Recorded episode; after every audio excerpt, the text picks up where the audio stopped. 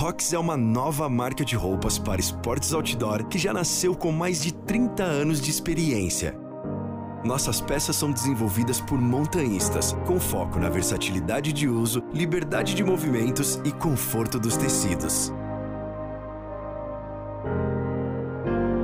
Acesse rox.com.br e permita-se essa liberdade. Rox é R-O-C-X.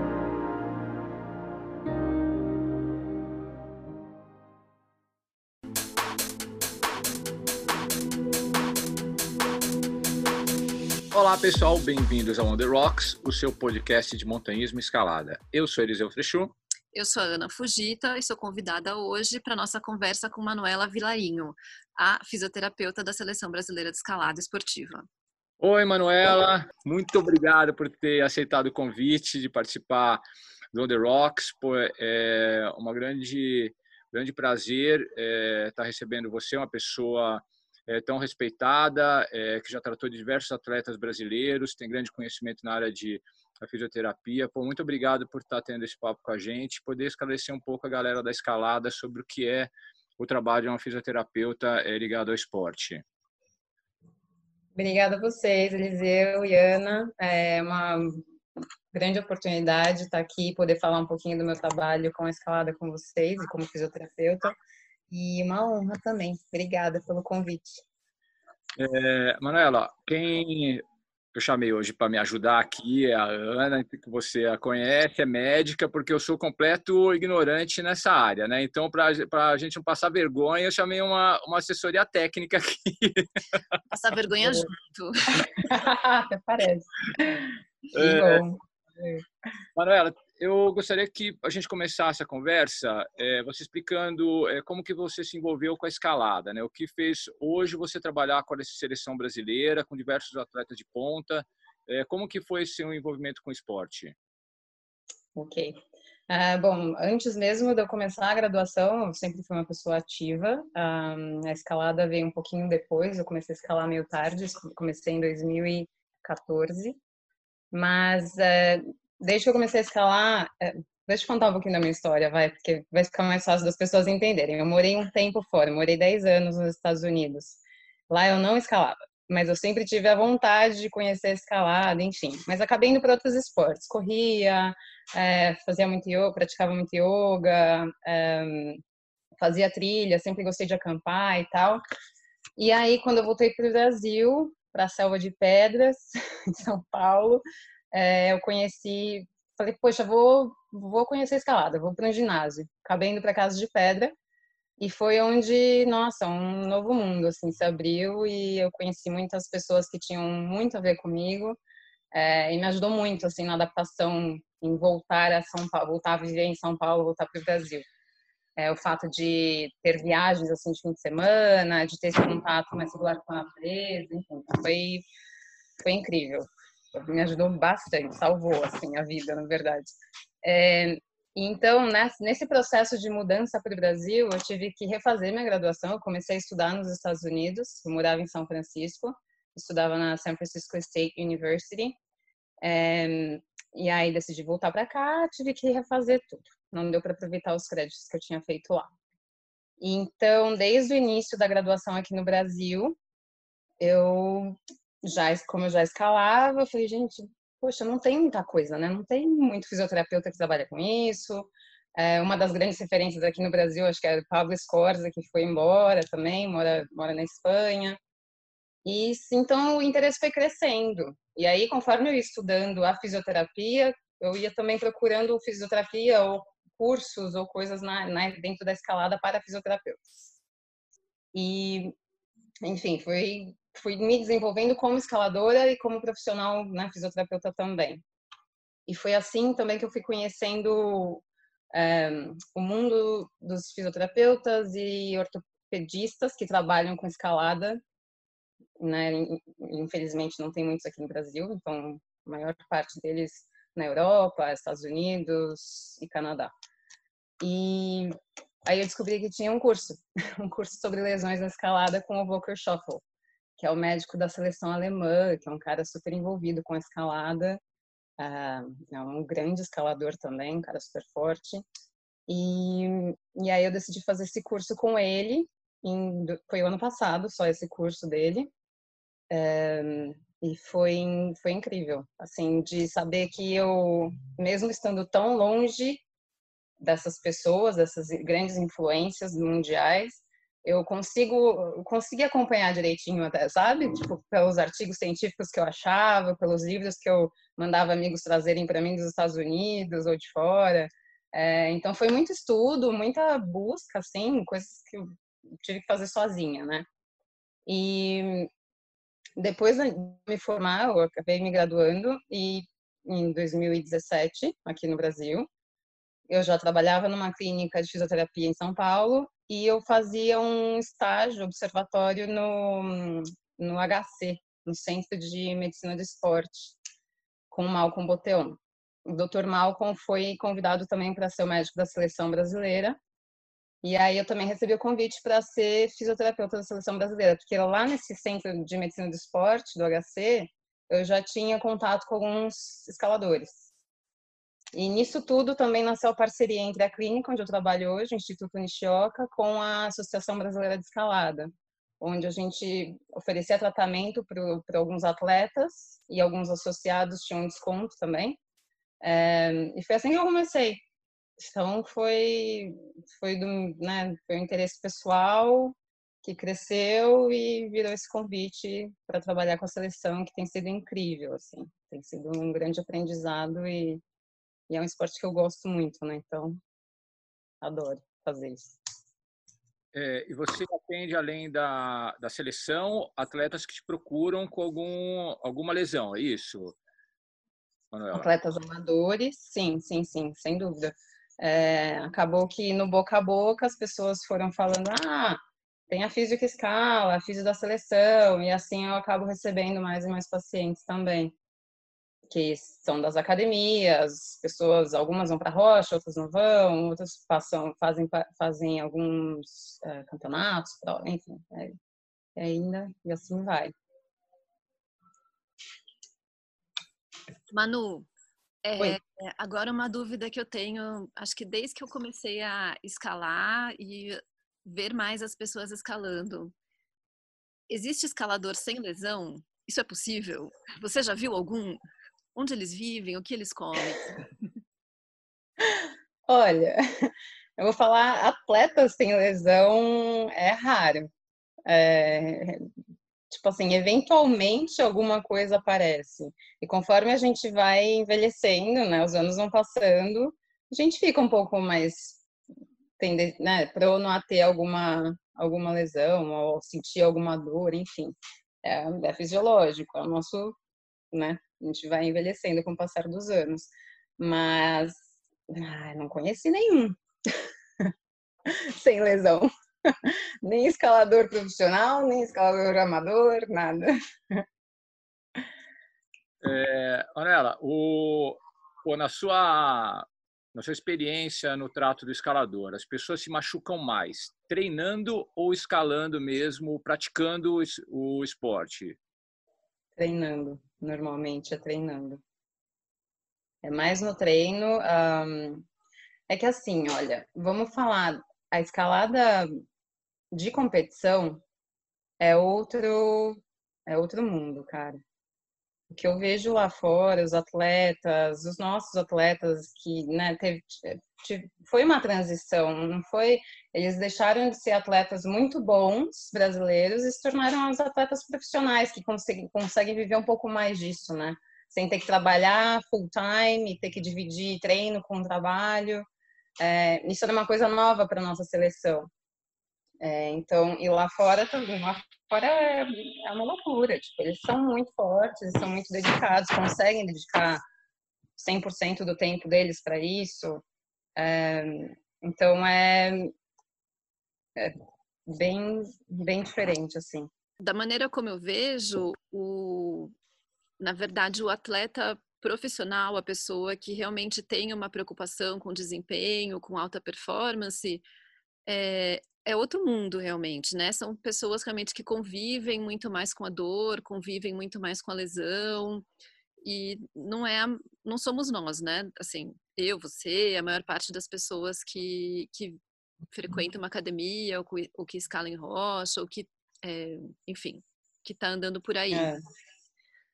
É, Exato. Do ponto de vista, para nós, os atletas amadores, as pessoas, os aficionados, as pessoas que gostam, é, embora você e eu, a gente não conheça pessoas que nunca tenham se lesionado, isso, teoricamente, você acha que é possível? E na prática, o que, que nós poderíamos fazer para evitar é, ter esses períodos de lesão e que, na verdade, são, são os períodos que você deu dois passos para frente e dá um para trás, né? Olha, eu acho que o ideal é tentar achar o equilíbrio, né? Eu acho que normalmente, como eu já falei, as pessoas normalmente se machucam treinando. E o que acontece quando você está numa parede, né, uma resina? Você tende a ter uma, um volume maior. Então, acho que se atentar ao volume do seu treino, é, você se dá o tempo de ter uma adaptação para ir aumentando o volume aos poucos. É, é quase como uma dança, né, Ana? Tipo, a gente não consegue evoluir do nada, você tem que ir aos poucos mesmo, você tem que ter tempo para se recuperar. É, eu acho que fazer outros exercícios é, é também é importante. É, fortalecimento global, não dá. É, infeliz, infelizmente, eu acho, né? Para mim, infelizmente, mas muitas pessoas só escalam, só querem escalar. E tudo bem, você vai conseguir escalar. Tem gente que consegue chegar num nível muito alto, né? Escala, só escalando, sem fazer nenhum fortalecimento, nada. Mas eu acho isso meio arriscado. É, e pelo que eu vejo, né, normalmente mais lesões aparecem se a pessoa não é muito atlética, assim, não tem esse perfil de treinar um fortalecimento três, que seja três vezes na semana, sabe? Então, acho que para um escalador amador, é, eu acho que isso ajudaria a manter as lesões um pouquinho, é, diminuir um pouco a frequência de lesão, mas acho que uma coisa importante, o importante mesmo a se ater é o volume de treino. A pessoa, o escalador, identificou uma lesão. Meu, machuquei de verdade, sei que meu, rompi alguma coisa, tá doendo muito. O que, que eu faço primeiro? Eu vou no médico, vou no fisioterapeuta terapeuta ou vou no pai de santo? Cara, se é uma lesão séria, tipo uma ruptura de um tendão, você vai ver que alguma coisa tá muito errada, né? É, ruptura de bíceps, é, do tendão na cabeça longa do bíceps é comum. É, você, tem que ir para o médico, você tem que ir para um hospital. Eles vão te direcionar, porque assim, na, na fisioterapia a gente come, pode começar bem precoce também, mas você precisa, vai precisar de medicamento, vai ficar com dor, e dependendo do caso, vai precisar de uma cirurgia, enfim, vai precisar de uma reparação cirúrgica, né? É, então depende, porque tem gente que é muito durona, eu acho que na escalada isso é bem perfil, né, do escalador, que tem gente que, não, senti um pouquinho, mas tá tudo bem, eu vou continuar escalando, eu vou tentar de novo. É, isso às vezes é, é pode ser ruim, né? Tipo, de deixar passar um negócio que é sério. Então, assim, eu acho que tentar se guiar pelo fato de ah, sentir uma dor depois do treino, uma dor no dedo, sei lá. Se ela ficar um, dois dias, três dias, ok, vai levando, faz um gelo, faz o que você tem hábito de fazer já para se cuidar. É, mas se ela perdurar por mais disso, se ela durar muito, né, uma semana, duas semanas, se for se estendendo, aí eu procuraria um profissional da saúde. Eu acho que assim, em relação a procurar quem procurar, é, depende. Você tem médico da sua confiança por perto, ok, vai para ele. Eu acho que é difícil falar para vocês decidirem o que é uma lesão séria ou não, né? Isso eu acho meio arriscado eu falar, é, porque não é todo mundo que tem esse conhecimento do próprio corpo. Tem gente que vem porque ouviu um estalo que na verdade não foi nada, foi só um estalo não veio nem acompanhado de dor, sabe? Então é muito difícil falar, é, é, depende, depende de como essa pessoa realmente cuida do corpo dela, como ela tem, como ela se conhece. Um, ah, mas tem alguns que podem procurar, dependendo do, da queixa, podem procurar direto um fisioterapeuta, que acontece muito na minha experiência clínica.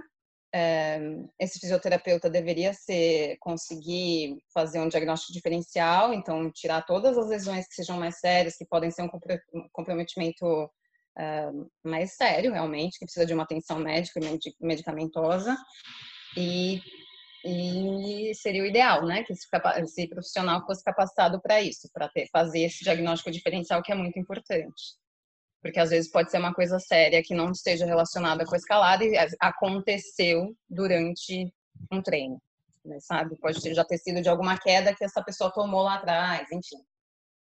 Então, essa resposta não ficou muito boa, ficou meio... mas é isso, é difícil de falar exatamente para quem você tem que ir. É, eu acho que depende do que você tem disponível na sua região e mas é, Pode ser o médico ou o, ou o fisioterapeuta. Acho que o pai de santo eu deixo de lado. Manu, uma coisa que eu percebo também é que, ah, da mesma maneira que em outras áreas do conhecimento, tem ondas, né, daquilo que você, do que é legal você fazer e do que não é legal você hum. fazer. Então, As dietas, né? Isso. Então, por exemplo, eu lembro que alguns anos atrás era absolutamente indispensável que a pessoa fizesse alongamento antes e depois do exercício. Aí depois veio uma discussão de que não, se você alonga antes ou depois, lesiona a fibra, sei lá, enfim. Aí virou que não podia mais. E para é. mim uma coisa, o, ai, a dor é do lactato ou do não é do lactato que se acumula, do ácido lático que acumula no músculo. E depois a liberação miofacial enfim, são vários dons de conhecimento, né? E é aquela coisa do tipo, ah, não, se tá doendo, você não pode mais, é, você tem que entrar em repouso absoluto durante sei lá quantas semanas. O que é, a, o que é agora aquilo que nesse momento é o melhor conhecimento que se tem a respeito dessas questões polêmicas. Então, é, movimentação com dor, aquecimento, alongamento, alimentação, o que é o, o, top nesse momento? Que a gente sabe que daqui a um ano pode não ser, mas pode mudar. E hoje. É. Olha, eu vou falar primeiro da, de uma área que todo mundo vem com essa mesma dúvida, assim, de uma uh, da movimentação com dor. E é porque também o motivo de muitos escaladores não irem ao ortopedista é porque o ortopedista normalmente pede para parar. Ah, para, toma um anti-inflamatório, para por duas semanas. Aí a galera fala, não, ele só pode estar errado. É, e, de novo, eu, como fisioterapeuta e como escalador, eu acho que eu tenho, eu compreendo um pouco mais a demanda do esporte, né? Então, assim, eu sei que eu consigo pedir, pra, depende do perfil do paciente também. Eu posso pedir para alguns pacientes que têm dor, fazendo algum movimento específico da escalada, eu falo, olha, beleza, dói só quando você faz esse movimento. A gente começa um processo, um, um programa de reabilitação, faz lá os exercícios da físio, enfim, fortalece, mobiliza, faz o que precisa fazer. E em relação à escalada, que é quando ele sente dor, eu peço para ele talvez escalar num nível mais baixo ou evitar fazer alguns movimentos específicos, mas raramente eu peço para parar de escalar. Então, assim, tem como a gente driblar um pouco isso sem ter, sem perder tanto o condicionamento, sabe? Porque, poxa, a escalada a gente perde, né? Você para uma semana, você já sente, ou duas semanas, você já sente bastante. Um, então, acho que em relação ao movimento com dor, é mais isso. Eu não acho que é, de novo, procurar um profissional e vocês vão achar o caminho certo juntos, né? Porque a pessoa que sente a dor, ela que vai me relatar quando que isso aparece, como que aparece, é num reglete, é no abalado, é no punho, entendeu? Então, acho que é, o movimento com dor não é sempre ruim. Não é uma coisa que a gente foge na fisioterapia. Mas, de novo, depende do caso, depende da lesão. Mas muitas vezes a gente fala ah, uma escala de 0 a 10, 0 dor nenhuma, 10 uma dor absurda. Se for uma 10, 3, 4 e ela se mantiver lá, a gente manda ver trabalha, mas depende do caso, não é para todo mundo, tá? É, em relação à dieta, acho que não é muito a minha área. Ah, vou falar então do alongamento primeiro. Escalador, pelo assim, os de de competição, enfim, a galera de alta performance, os caras precisam ser flexíveis e fortes. Tipo, flexibilidade é, tem que vir no pacote. Quando você treina essa flexibilidade, é, aí no ponto de vista né, fisiológico, o ideal é você ter um dia de treino ou um horário de treino de flexibilidade. E do, antes do seu treino, é, seu treino de escalada, você pode fazer alguns exercícios de flexibilidade, de alongamento, mas não sendo aquele muito estático, onde você mantém por muito tempo, sabe? Você faz algumas coisas que sejam mais parecidas com exercícios de mobilidade do que de flexibilidade, de alongamento estático mesmo.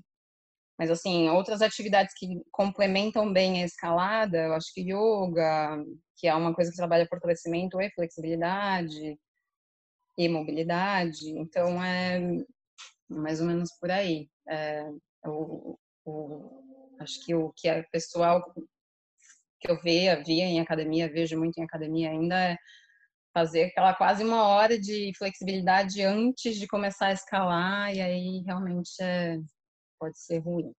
Você vai estar entrando com essa musculatura muito é, você perde um pouco da potencial de força, né? depois de fazer um muito alongamento assim. Tem aquela coisa de rompimento de fibras, isso tudo ainda é real. É, Manu, você citou o Pablo, né? Como o Pablo foi um dos pioneiros da biomecânica no Brasil. É, pô, eu imagino que existam outras é, correntes de tratamento, né? outras linhas de pensamento é, na fisioterapia. Uhum. Você podia explicar para a gente as principais e, e como que elas trabalham? é que assim realmente existem muitas linhas é, e nenhuma delas eu acho que não existe uma superior nem nada eu acho que só existe aquele público que vai preferir alguma coisa mais passiva outros vão preferir alguma coisa mais ativa depende ativo e passivo dizendo que ativo o paciente faz bastante coisa bastante exercício. Passivo é quando o paciente fica mais deitado numa maca e o fisioterapeuta que vai trabalhando. É, hoje em dia, assim, na fisioterapia, eu acho que é, eu acho que no mundo vai. A osteopatia é uma das grandes ah, que aqui no Brasil é uma especialidade do fisioterapeuta ainda. A quiropraxia é outra né é, e a fisioterapia a reabilitação ortopédica esportiva é, que eu não foco muito em nenhuma dessas outras técnicas. Eu uso outras técnicas dentro da fisioterapia, que existem muitas. Pensa que o fisioterapeuta ele tem lá uma malinha de ferramenta e ele pode adicionar quantas ferramentas ele quiser nessa mala. E cada paciente vai ser de um jeito e vai responder de um jeito a cada uma dessas ferramentas. Então, eu não posso usar uma só para todo mundo, certo? É, então, assim, a osteopatia ela tem a tendência de trabalhar o paciente de uma maneira global. Até onde eu conheço, a osteopatia não trabalha tanto com exercícios uh, de fortalecimento, mas aí depende. Se o osteopata é um fisioterapeuta, como o Pablo, o Pablo, eu acredito que trabalha já com essa parte de fortalecimento também. Então, ele não é aquele osteopata puro, purista, né? Que eu acho que é legal, na minha opinião. Tipo, acho que é aquilo que eu falei, é uma maletinha cheia de ferramentas. É, né? E eu acho que só vai beneficiar o paciente se você trouxer exercício, enfim, coisas que ele possa fazer sozinho também no tempo dele, né? Que ele não precise estar com o profissional o tempo todo. Isso, isso acaba dando mais autonomia para o paciente. E aí a, a, quiropraxia, ela faz um pouco mais, ela vem é, mais do, da prática de manipulação articular e vou te falar que eu não, não tenho um conhecimento super a fundo sobre a quiropraxia ou a história da quiropraxia. Mas é, de novo, normalmente os profissionais não atuam muito com a parte de exercício, né? Então você vai lá, faz o seu ajuste, que tem provavelmente uma. As pessoas sentem um alívio muito grande, é, em grande parte imediato, e vão seguindo o seu caminho, vão fazer suas atividades, enfim. Normalmente não tem alguma recomendação, uma prescrição de exercícios. O que, que são as causas, as lesões mais comuns, as queixas que levam o paciente para o seu consultório? Mais comuns continuam sendo dedos, né, mãos e, e ombro. Mas eu tenho visto cada vez mais queixas de joelho, dor no joelho, por causa de movimentos de calcanhar, é, aqueles os drops, né? Tipo, é, isso acho que na última reunião que eu tive com o pessoal da os outros fisioterapeutas, que todo todo campeonato mundial a gente faz uma reunião de fisioterapeutas de todas as equipes para discutir, né? Tipo, que lesões que a gente tem visto e que, que, que a gente acha que é a tendência. Porque assim como os boulders, os, enfim, os movimentos é, durante boulder e lead, né, né, né, eles vão mudando, o perfil né, do, dos root setters vai mudando, as lesões também tendem a mudar. então, a gente realmente viu uma, uma, uma é, um aumento de lesões e queixas de joelho, quadril, lombar, que antigamente a gente via muito dedo e ombro. E pra, aqui no Brasil eu tenho visto isso também. Tipo, antigamente era um pouco mais de dedo, ainda é, a maior parte é dedo e ombro, mas tem aparecido cada vez mais joelho, dor no joelho também. E tem coisa que, assim, não tem muito o que fazer. É a movimentação, é o esporte, é, sabe? Como que você vai evitar fazer um movimento de calcanhar, de calcanhar? Como que você vai... Tem hora que você vai precisar segurar no reglete, vai precisar apertar. É, então, tem coisa que o esporte quer, não tem como você não fazer aquilo, né? Óbvio que assim, se você é um atleta amador, você tá ali para se divertir, óbvio que você quer ter uma performance legal, mas poxa, começou a sentir, né? Deu dois pegas, tá sentindo? Para que, que você vai tentar de novo aquele movimento estranho ou, sabe? Acho que aí a gente consegue mudar um pouquinho, mas se você é um atleta e talvez esse move signifique você ganhar uma medalha, você pegar primeiro lugar no pódio, você vai fazer. É, Manu, as terapias alternativas, né? O, é, algumas é, reconhecidas, outras mais novas, tem acupuntura, tem é, fitoterapia, tem umas coisas bem esotéricas, tem, meu, vou ficar imaginando que eu vou melhorar e tal. Meu, isso aí é, é, é bem visto no meio da, da fisioterapia, você, você acha que é um coadjuvante é, interessante ou não? Descarta? É, eu acho que depende muito da sua crença, Eliseu. Eu acho que se o cara gosta, se é uma coisa que você leva a sério, eu acho a acupuntura incrível, assim, também. E é aquela coisa, se o cara acredita, grande chance de funcionar também. Agora, se ele vai num profissional e fala, nossa, não, não me pareceu legal, não tô, não tô botando fé nisso, não me passou segurança, não teve aquela aliança terapêutica, né? Tipo, aí você fala, hum, não, não vai, então não volta. Mas eu acho a acupuntura eu acho incrível para dor, é, especialmente para ajudar né, no tratamento da dor. Eu acho ótimo. Um, eu tendo a fugir um pouco de terapias passivas. É, eu gosto de dar autonomia para o paciente.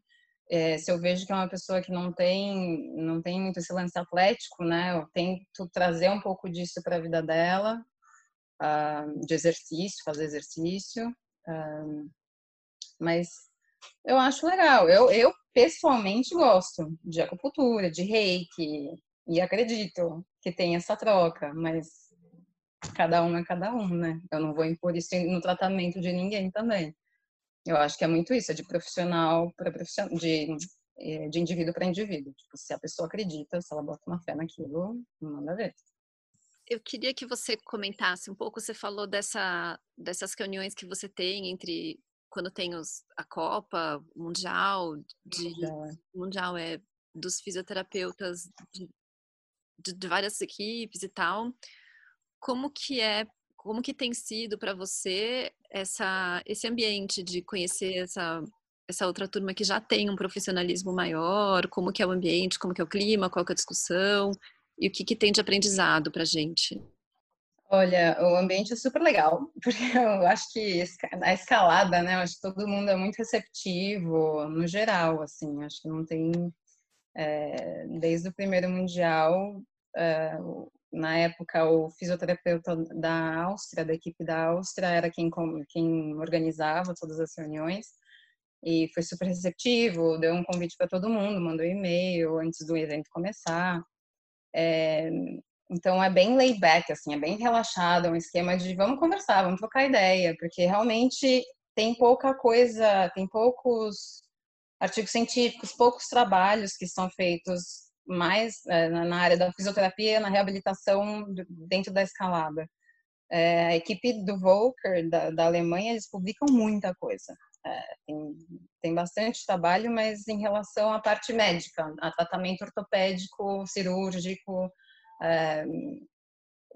das lesões na escalada. Então, a gente, a ideia do, do Klaus, Klaus Isle, era fazer com que a gente botasse todas as ideias juntos ali vamos ver se a gente consegue criar uma comunidade de fisioterapeutas que consiga publicar mais, talvez, fazer mais trabalhos aí para a gente ter é, meio que um guia para as pessoas também que não têm acesso a isso, ou que não conseguem aí, ou para os escaladores de academia, escaladores amadores também. É, então tem sido bem bacana. É, as equipes, foi, foi uma coisa interessante que eu descobri, acho que no último Mundial. O Japão em si, tipo, uma equipe super forte, eles não tinham acompanhamento, os atletas não tinham acompanhamento de fisioterapeuta até três anos atrás. Tipo, né? Eu achei que eles estavam sendo acompanhados ali há muito tempo. Eles, os físicos começaram a viajar com as equipes há três anos. Tipo, é recente, sabe? Quando eu, descobri que é recente para muita gente, na verdade, está se tornando uma coisa nova. É, a profissionalização assim né, da escalada e ter um, uma equipe ter poder viajar todo mundo junto isso é novo é, para todo mundo. Então tem, foi muito interessante. E eu acho que é, em relação ao que a gente pode aprender com tudo isso para mim como fisioterapeuta é isso tipo as tendências né de, de estilo de via e como que isso pode interferir, tipo, causar uma lesão no atleta ou, ou, enfim. Porque assim, né, se tem uma, um estilo de via num campeonato, você eventualmente vai começar a ver isso nas academias também, certo? É, então, acaba sendo um, é, um alerta, assim, tipo, opa, vamos ficar de olho para isso aqui e como alertar os, os escaladores amadores que tipo, ah, a gente precisa treinar um pouco mais disso ou daquilo para evitar que você se lesione, enfim. Tá, mas eu vou, vou, vou fazer uma pergunta que difícil, hein? É, tá. Meu, uma vez. Lá vem. Não, faz, faz tempo que eu não me lesiono. uma vez eu me, eu me lesionei, de, eu tive uma, um rompimento de, de tendão. Cara, tava numa viagem, meu, no, num país que é bem difícil você conseguir é, comprar algum medicamento. Pô, tava com um cara que, meu, fe, fe, felizmente meu amigo era hipocondríaco. Pô, na... Uma farmácia, no caso. tipo, meu, o que, que você tem aí? cara, eu tenho Viox. Cara, dá que eu vou tomar esse Viox. ah, enfim, Pô, isso já faz bastante tempo. Depois o Viox celebra essa, essa geração é, de anti-inflamatórios vieram a a cair em é, desgraça. É, Isso, assim como. Tá, e depois, pô, houve também é, amigos que tomaram infiltração de cortisona, pô, em, em, em casos mais extremos. É, a medicação nos últimos anos ele tem é, evoluído nesse campo como auxílio ao seu trabalho?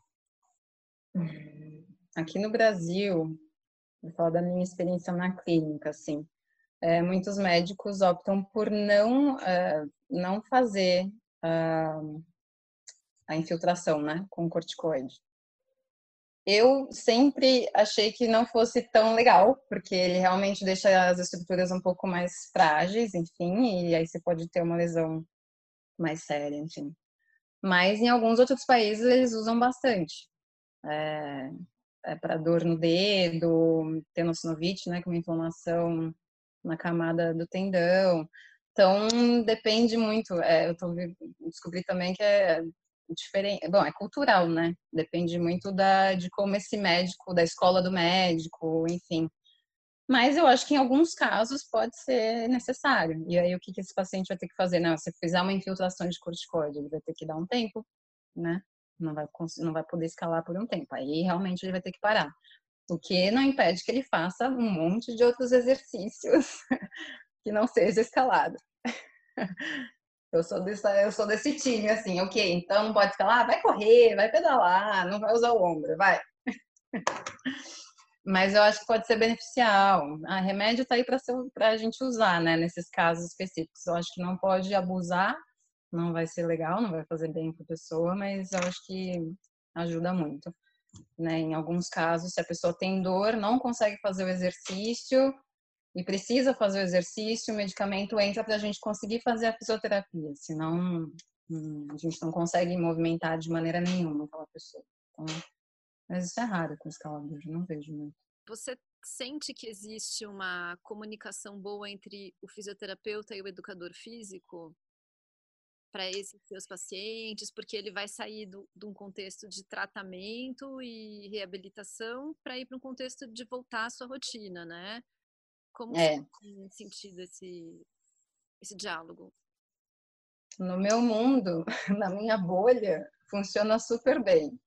Eu tenho contato com alguns vários profissionais que trabalham com escaladores e a gente se fala um monte. Tipo, tanto que quando eu vejo que o escalador já está, né, mais recentemente, é que na clínica a gente trabalha, na clínica onde eu trabalho tem, tem profissionais da educação física que estão ali. Então, muitos dos nossos pacientes acabam evoluindo para fazer um treino com os preparadores físicos.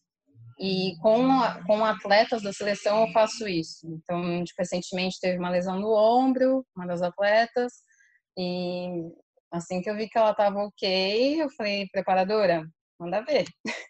Então, aí a gente vai se falando o tempo todo. Ah, ela conseguiu, ah, não conseguiu, dá para aumentar o volume, não dá. É, e acaba sendo incrível. Tipo, é, os benefícios são muito maiores, né, quando você tem essa troca.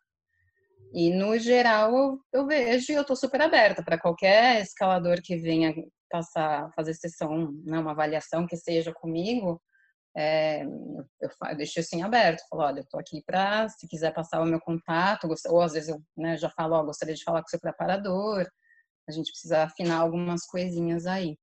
E, e normalmente funciona bem. Na minha experiência, é uma relação boa e saudável.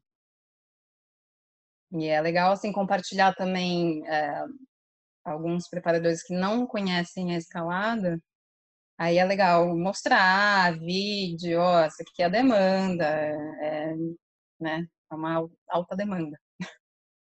É, mano, uma vez eu estava assistindo uma, uma reportagem do New York Times e uhum. pô, era uma bailarina americana dizendo que ela havia mudado é, para a Rússia para estudar lá, para para dançar lá, porque o, a forma de ensino de treino era muito mais rígido do que era no, nos Estados Unidos. O que na verdade quer dizer é, o pessoal não está nem aí lá, entendeu? Vai te apertar, vai te empurrar, vai te machucar e dane-se você, eles vão te ensinar a dançar bem.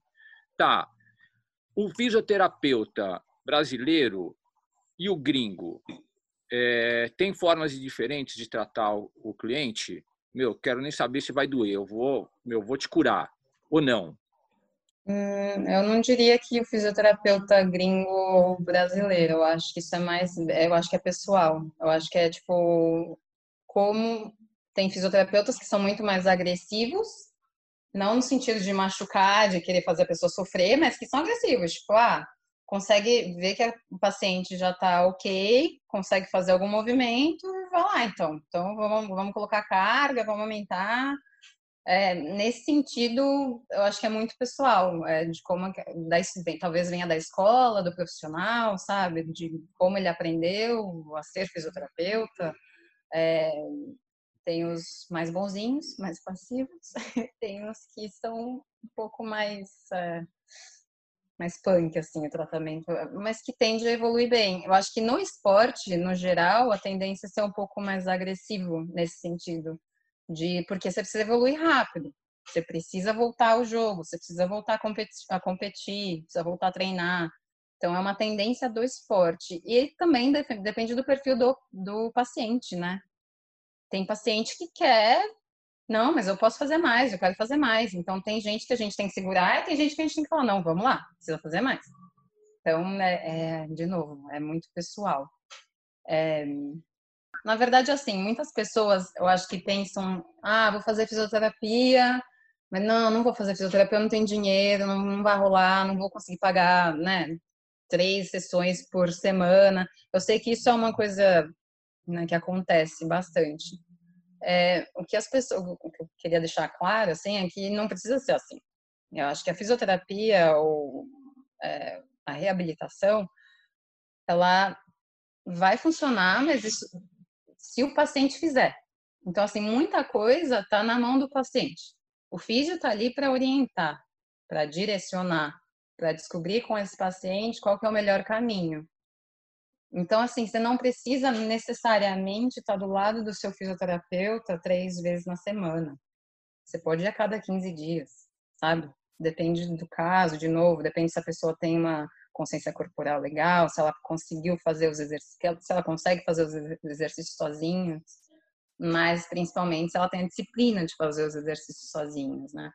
Porque muita gente acaba indo na clínica porque, ah, ok, tô aqui, já é igual personal, né, gente? Quem que fazer exercício com personal ali gritando na tua orelha, você faz. Só aí se você for fazer sozinho em casa, você vai fazer na mesma intensidade? Você vai fazer do mesmo jeito? Talvez não, talvez sim. Então, de novo, é pessoal, mas acho que isso é uma coisa que vale a pena falar. Tipo, não fuja da físio achando que é um comprometimento, que eu sei que é um investimento financeiro, mas tem gente que precisa e só fica prorrogando e jogando mais para frente, tipo, ah, não, agora não dá, agora não dá. Mas é seu corpo, né? Tipo, devia ser uma prioridade também. E especialmente no esporte, se é uma coisa que você ama fazer, você tem que se cuidar também, poxa. É, e, e também tem o fato de algumas pessoas acharem que você vai, é, alguns pacientes, escaladores, enfim, acharem que o profissional vai falar para ele parar de escalar. Depende. É tudo uma questão de conversa. Mano, como que um escalador desacreditado, à beira da morte, com o pé na cova, te encontra? Como?